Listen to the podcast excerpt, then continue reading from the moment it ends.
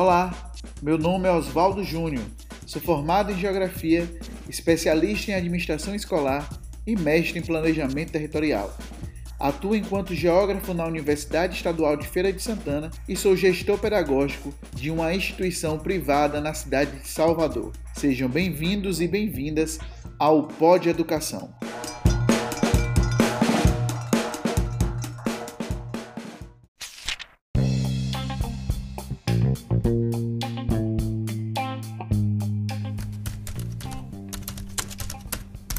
No podcast da semana passada, trouxe uma discussão sobre redes sociais, aonde estamos, para onde vamos.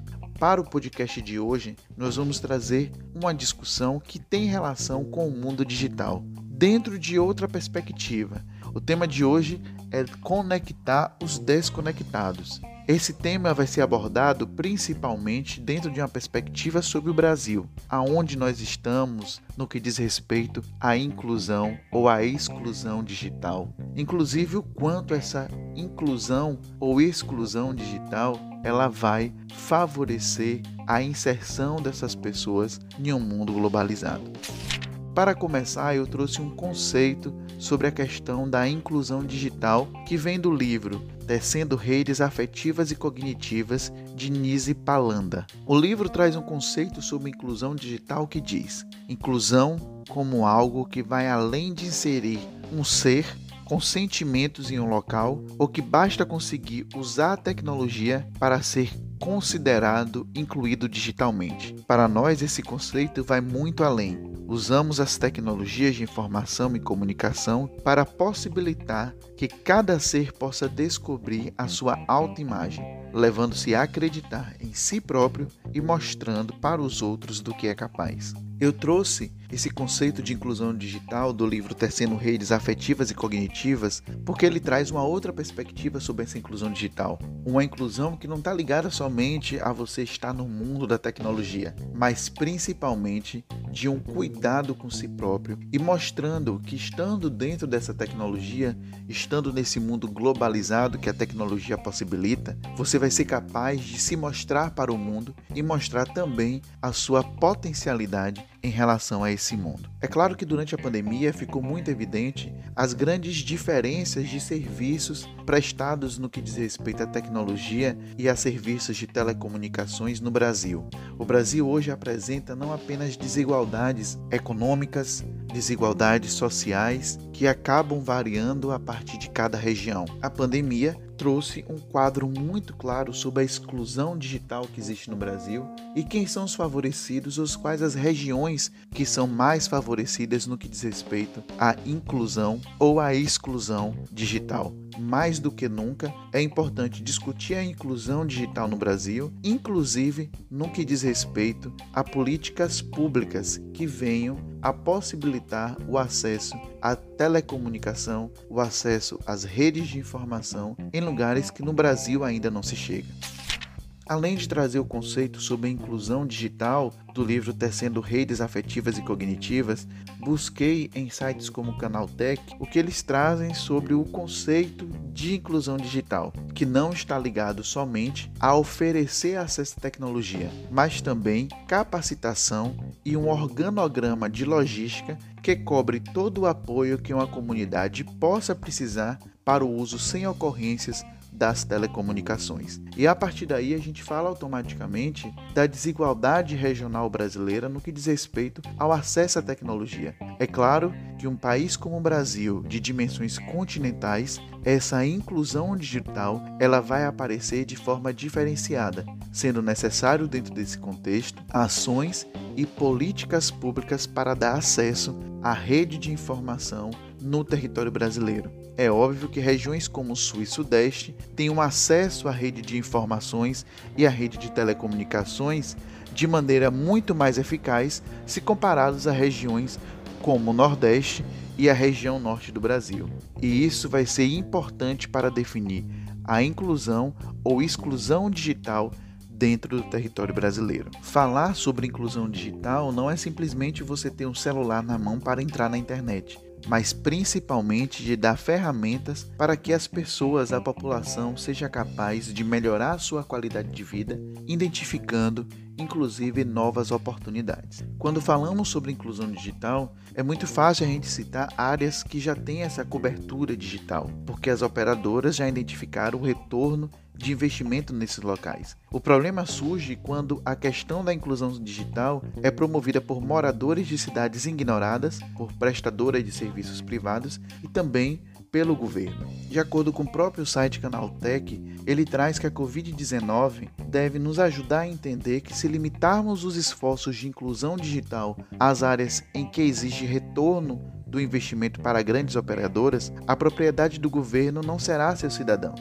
A questão é complexa e requer a colaboração dos governos locais e nacionais em conjunto com o setor privado. Limitar a inclusão digital a quem pode pagar é um ato moderno de segregação social. Então a gente pode relacionar dentro desse contexto a inclusão digital à segregação social. Um indivíduo incluído digitalmente, ele terá mais possibilidades em um mundo cada vez mais globalizado, cada vez mais interativo. O professor Jean-Pierre Diniz, ele é mestre doutor em Direito na Universidade da Amazônia e um pesquisador sobre a questão da inclusão digital no Brasil enquanto um grande desafio. Trouxe esse pesquisador justamente porque ele traz uma abordagem de uma região brasileira que ainda passa por um desafio significativo no que diz respeito à inclusão digital. Para esse pesquisador, nos últimos anos a inclusão digital passou a ser um indicador no quadro de desenvolvimento de qualquer país. A partir da segunda metade dos anos 90, a sociedade brasileira assistiu a uma notável expansão do uso da internet e dos telefones celulares. Para ele, a inclusão digital é a democratização do acesso às tecnologias de informação, visando a inclusão de todos na sociedade de informação. Lembrando o podcast da semana passada, nós vimos também que a grande expansão das redes sociais no Brasil e no mundo foi justamente na década de 90, justamente um período em que houve uma expansão do acesso à internet, não apenas no Brasil, mas dentro de um contexto mundial. E mais uma vez, esse professor pesquisador da Universidade da Amazônia traz que a inclusão digital é um suporte para que as pessoas melhorem as suas condições de vida, tendo em vista que não basta apenas o cidadão possuir um computador conectado à internet para ser considerado um incluído digital. Na pesquisa que foi realizada por esse professor, um total de 102 1,1 milhão de brasileiros possuem acesso à internet no Brasil. Esses dados foram retirados da Pesquisa Nacional por Amostra de Domicílios, PNAD, divulgada em novembro de 2019 pelo Instituto Brasileiro de Geografia e Estatística, IBGE. O número pode até parecer expressivo, mas corresponde a cerca de 49% da população brasileira.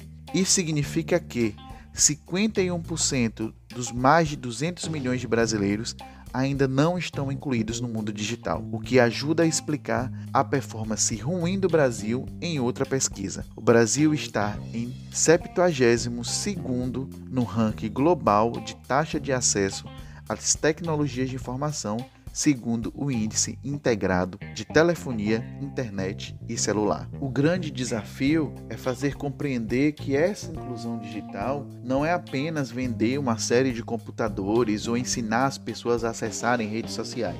Claro que isso também faz parte de um processo de inclusão digital, mas a inclusão digital ela está ligada à adoção de uma nova cultura na utilização dos computadores e de ferramentas de tecnologia associados à internet. Dentro desse contexto, a grande desigualdade de distribuição de renda no Brasil é um fator decisivo quando mesmo é comparado com outros países do mundo. De acordo ainda com a pesquisa do professor Jean-Pierre Diniz, é preciso incentivar a inclusão digital como uma oportunidade de crescimento do conhecimento, de criação e exposição de ideias inovadoras, além do incentivo à sustentabilidade comunicação eficiente entre as pessoas, entre tantas outras possibilidades que até hoje são muito mal exploradas.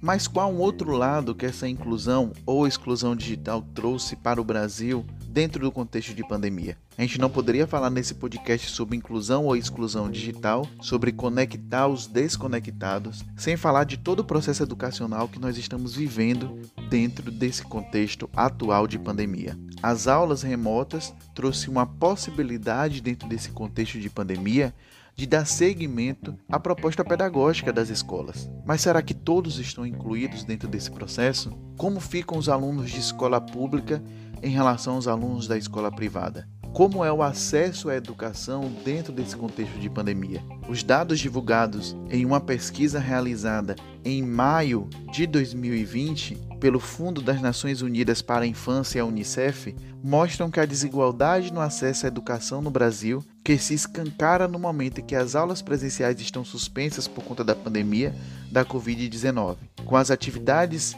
e aulas online, 17% dos estudantes matriculados em escolas brasileiras não conseguem acompanhar o conteúdo programático de forma satisfatória, segundo o Unicef. Em uma outra matéria disponível no site G1, aponta que 39% dos estudantes de escolas públicas urbanas não têm computador ou tablet em casa. Nas escolas particulares, esse índice cai significativamente para 9%. Os dados mostram o cenário em que a educação entrou na pandemia em 2020. Sem computadores e conexão à internet, é possível que os estudantes tenham dificuldade para acessar os conteúdos online que têm substituído as aulas presenciais. A pesquisa traz alguns destaques. Por exemplo, conectividade. 21% dos alunos de escolas públicas só acessam a internet pelo celular.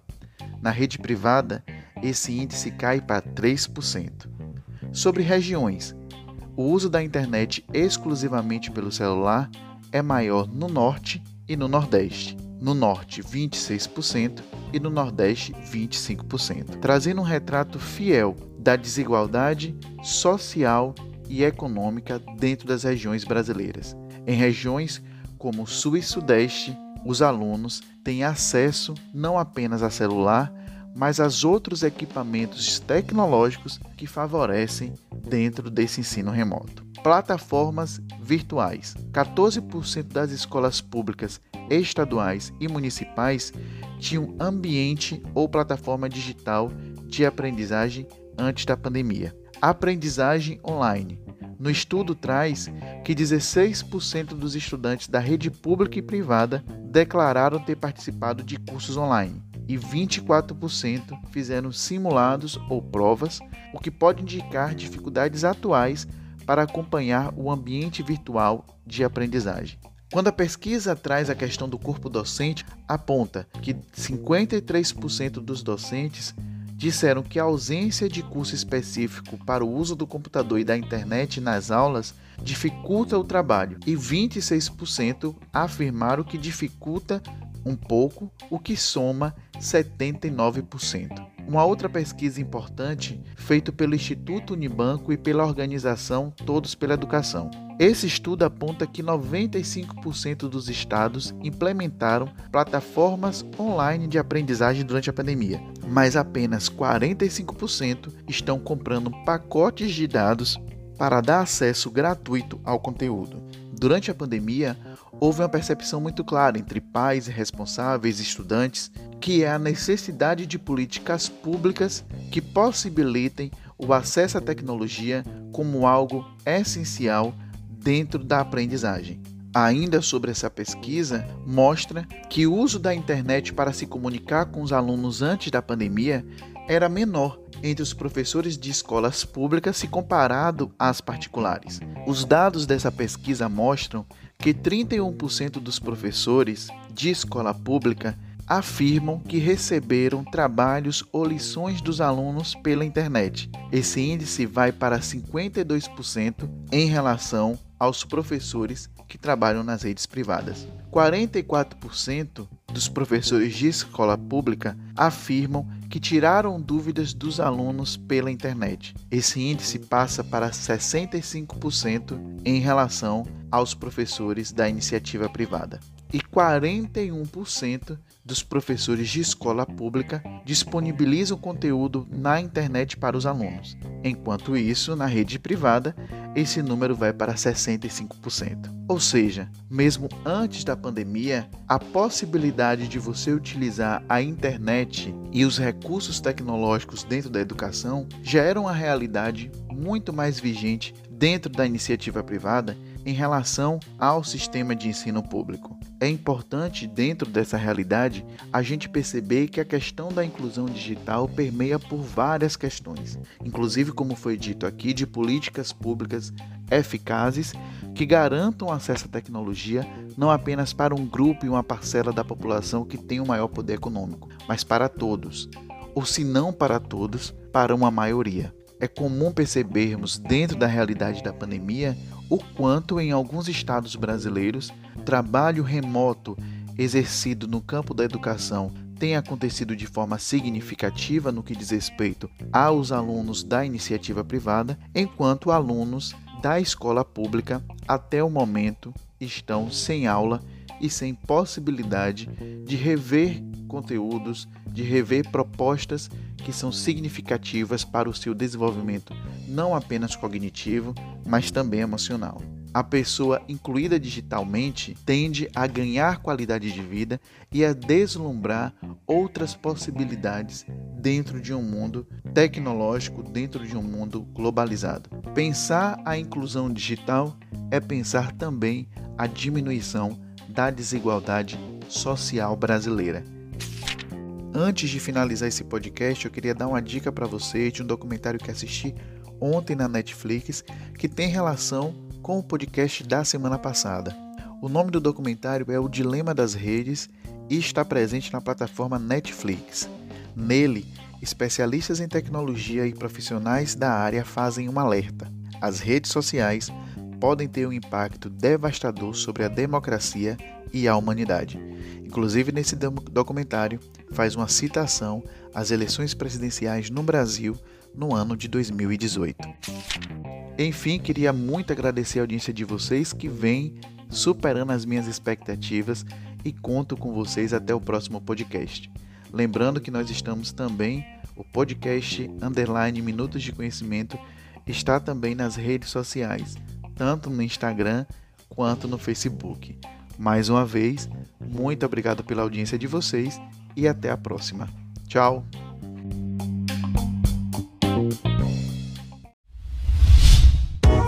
A iniciativa Podcasters Unidos foi criada com a ideia de divulgar podcasts menos conhecidos, aqueles que, apesar de undergrounds, têm muita qualidade tanto em entretenimento quanto em opinião. Por aqui você tem a chance de conhecer novas vozes que movimentam essa rede. Então entre lá no nosso Instagram, o arroba Podcasters Unidos, é só escolher e dar o play.